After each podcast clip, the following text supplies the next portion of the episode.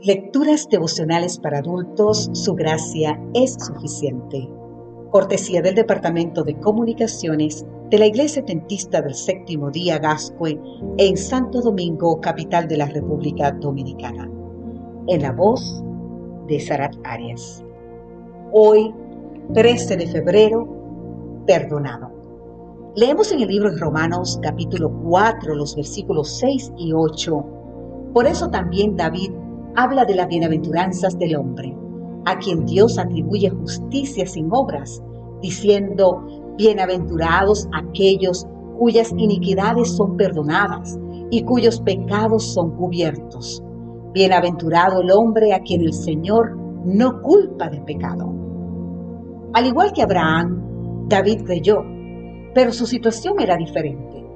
Él no tenía buenas obras para mostrar, al contrario, poseía una conducta que lo avergonzaba delante de Dios y delante de la comunidad. ¿Cómo se salva David? No hay bienaventuranza en cuanto al perdón para el incrédulo, solo para aquel que cree.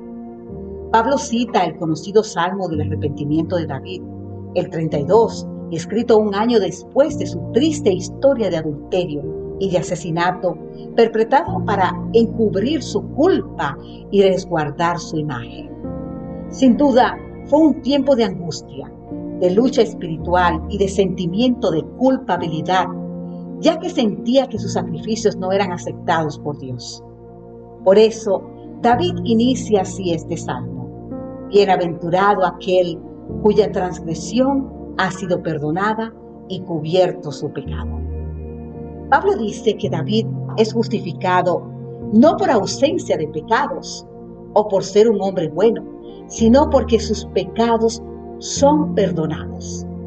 El Salmo 32 muestra a un David aliviado, ya que se siente como pecador perdonado. Está su paz que muestra el camino a los demás pecadores para que confiemos en el Señor. Aceptemos la manera en que Él nos justifica y gocemos plenamente de la salvación. Dios oculta de su vista nuestros pecados como si no existieran, no por nuestra inocencia, sino por la gracia de Dios, que no carga en nuestra cuenta nuestros pecados. Recuerdo a una persona que asistió a una conferencia bíblica que yo estaba dando. Antes de ir, había permanecido tres meses encerrado en su habitación atormentado por la culpa de su vida pasada. Al terminar, me dio las gracias, pero me dijo que no vendría más porque cuanto más escuchaba, peor se sentía, ya que se consideraba fuera del alcance del perdón de Dios. Con el saludo de despedida, le aseguré que Jesús ya había pagado por sus pecados, que necesitaba creer y sentirse perdonado y que así tendría alivio y paz.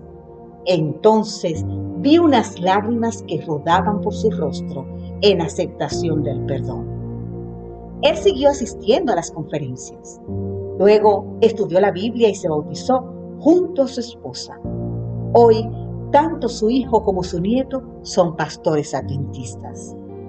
Ahora bien, querido amigo, querida amiga, ¿cómo rechazar el perdón cuando para recibirlo solo necesitamos tener fe? Si el Salmo dijera, bienaventurado el que no tiene pecado, entonces nadie tendría esperanza.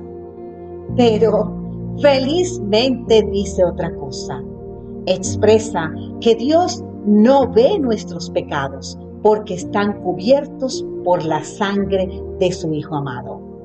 Por eso son realmente dichosos los que creen, ya que han sido perdonados. Experimentemos la gracia del perdón ahora mismo, querido amigo, querida amiga. Amén.